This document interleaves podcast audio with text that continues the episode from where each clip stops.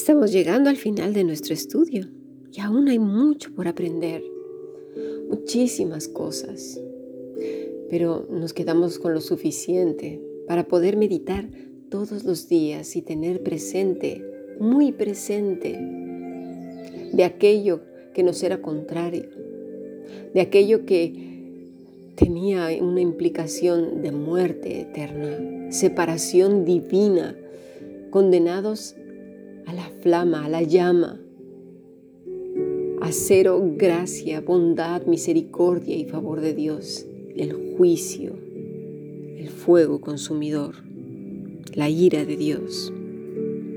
Tenemos que recordar que no se trata de una oración para salir de paso.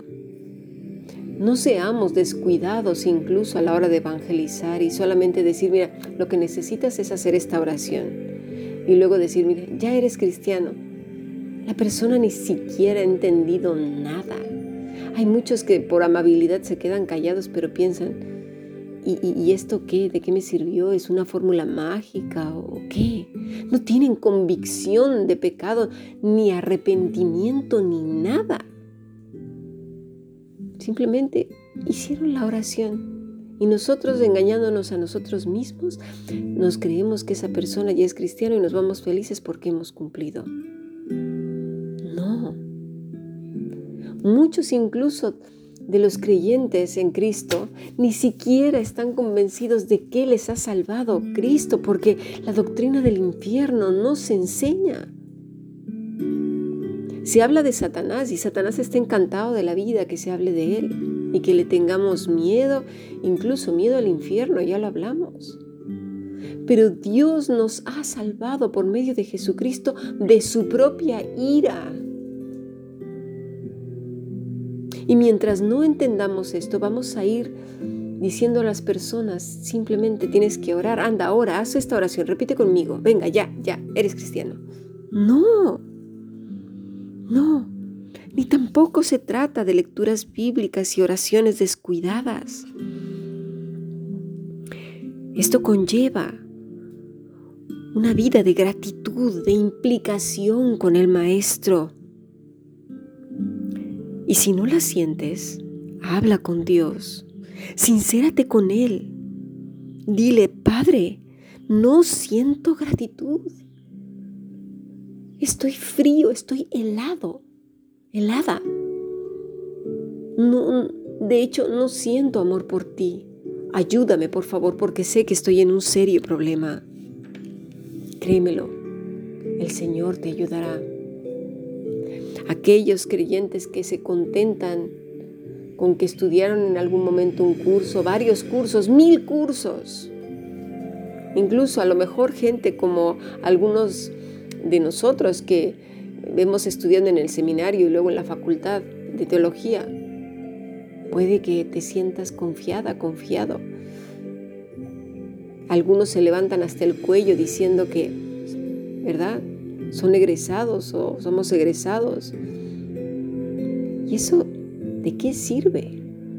Mira, vámonos a Job 42. Yo conozco que todo lo puedes y que no hay pensamiento que se esconda de ti. ¿Quién es el que oscurece el consejo sin entendimiento? Por tanto, yo hablaba lo que no entendía, cosas demasiado maravillosas para mí que yo no comprendía. Oye, te ruego y hablaré, te preguntaré y tú me enseñarás. Padre, porque de oídas te había oído, mas ahora mis ojos te ven. Por tanto me aborrezco y me arrepiento en polvo y ceniza. Pero no es una vez la que lo tenemos que decir en el corazón, mis estimados. Es una condición diaria, desde que amanece hasta que cerramos nuestros ojos. No es leer este pasaje y decirlo con un sentido de humildad una vez. No, eso es soberbia y arrogancia. No es que ya estudiaste cursos y cursos y ya se te abrieron los ojos y entiendes el consejo divino. No, es esa arrogancia. Ni siquiera mil vidas nos bastarían para conocer a Dios. Tenemos la escritura, sí. Y en ella, en ella hay tanto, tanto porque es vida. Y cada día, cada día te encuentras una palabra nueva, consuelo, exhortación, ánimo. Es tu compañera de viaje, la lámpara que vas llevando en medio de un mundo de tinieblas. Por tanto, no te confías con decirlo una vez.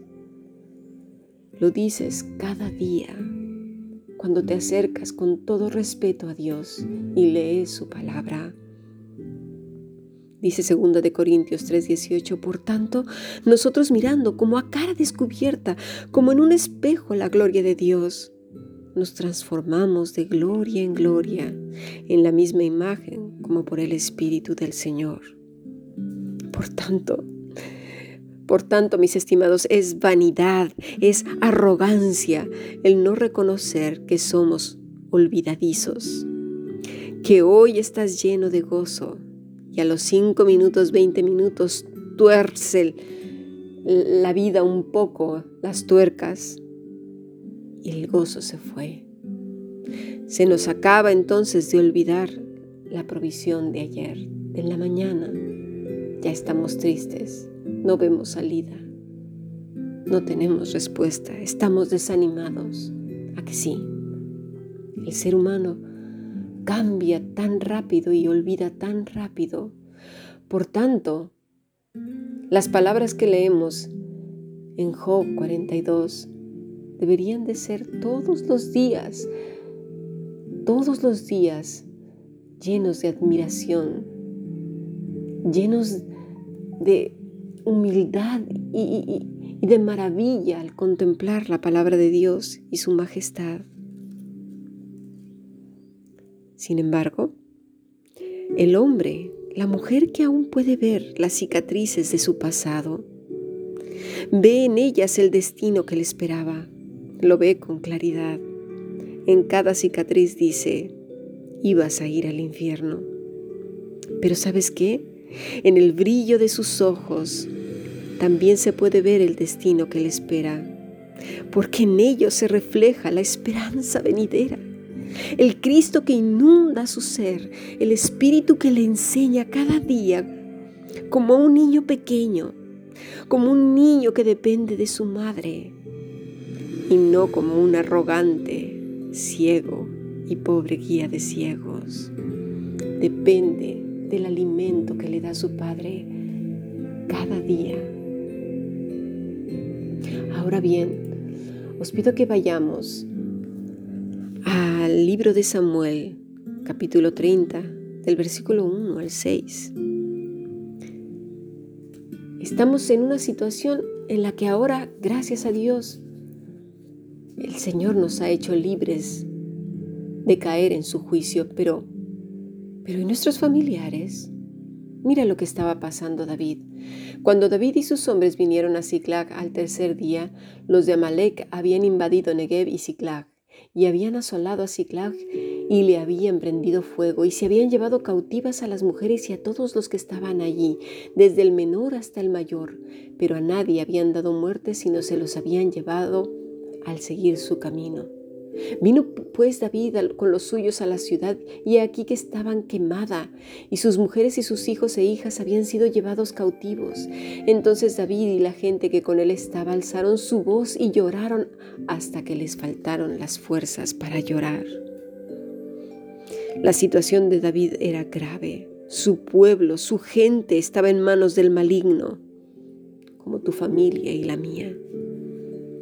Pero observa bien lo que hizo no arremetió de inmediato, ni quiso ir corriendo a arrebatarlos de la mano del enemigo. Esperó. Fue prudente. Dos, su corazón se conmovió en gran manera. En gran manera. Él y con los que en él estaban alzaron su voz y lloraron. Fíjate hasta cuándo, hasta que les faltaron las fuerzas. ¿Hemos llorado así por los que amamos? Tu familia y mi familia están en grave peligro. Nuestros amigos, nuestros vecinos, nuestros compañeros de trabajo, nuestros compatriotas. ¿Hemos llorado por ellos? ¿O nos contentamos solo con nuestra salvación?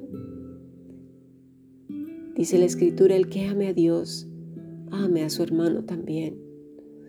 Jesucristo vino a dar su vida no solamente por su madre y sus, sus hermanos, perdón, ni por su pueblo, solamente por todos. El amor de Dios debe inundar nuestros corazones y condolernos y si no lo sentimos, pidamos a Dios un amor profundo por las almas que están ahora mismo en manos del enemigo. Están en grave peligro. Punto 4. Su vida corría peligro también. Dice el versículo 6, y David se angustió mucho porque el pueblo hablaba de apedrearlo, pues todo el pueblo estaba en amargura de alma, cada uno por sus hijos y sus hijas, mas David se fortaleció en su Dios. El consuelo para ese pueblo era insuficiente. El pueblo le quería apedrear. Y es que el evangelismo requiere mucho sacrificio, oración, oración oración y más oración. Dependencia de Cristo, sabiduría, inteligencia y discernimiento. Hablar con propiedad, hablar en el momento adecuado. Tu vida hablará más fuerte que tus y mis palabras. ¿Y sabes por qué? Porque seguiremos el consejo divino. ¿Qué hizo David? Corrió al Señor buscó fortaleza en Él.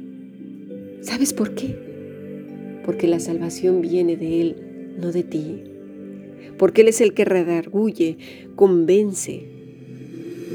Porque Él es el que tiene palabras de vida eterna. Clamemos al Señor, como dice el Salmo 141, justo cuando Él estaba en una situación, en esta situación, perdón. Señor, a ti he clamado, apresúrate a mí, escucha mi voz cuando te invocaré.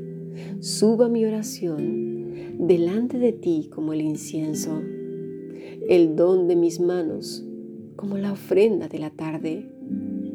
Pon guarda a mi boca, pon guarda a mi boca, mira cómo pide prudencia para hablar en el momento oportuno las palabras adecuadas.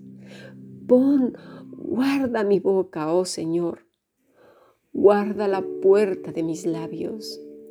No dejes que se incline mi corazón a cosa mala, a hacer obras impías con los que hacen iniquidad y no coma de sus deleites. Que el justo me castigue será un favor y que me reprenda será un excelente bálsamo que no me herirá la cabeza pero mi oración será continuamente contra las maldades de aquellos. Que el Señor nos siga enseñando su bendita palabra todos los días y que no pare nuestro corazón de sentir admiración y maravilla hacia Él. De oídas te había oído, Señor, mas ahora mis ojos te ven, Señor, porque tú me estás transformando de gloria en gloria en la misma imagen como por el Espíritu del Señor.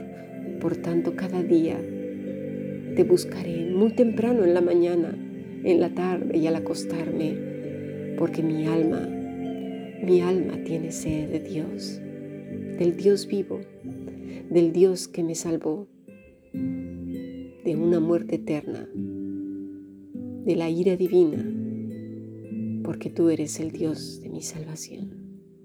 Sigamos aprendiendo. Bendiciones.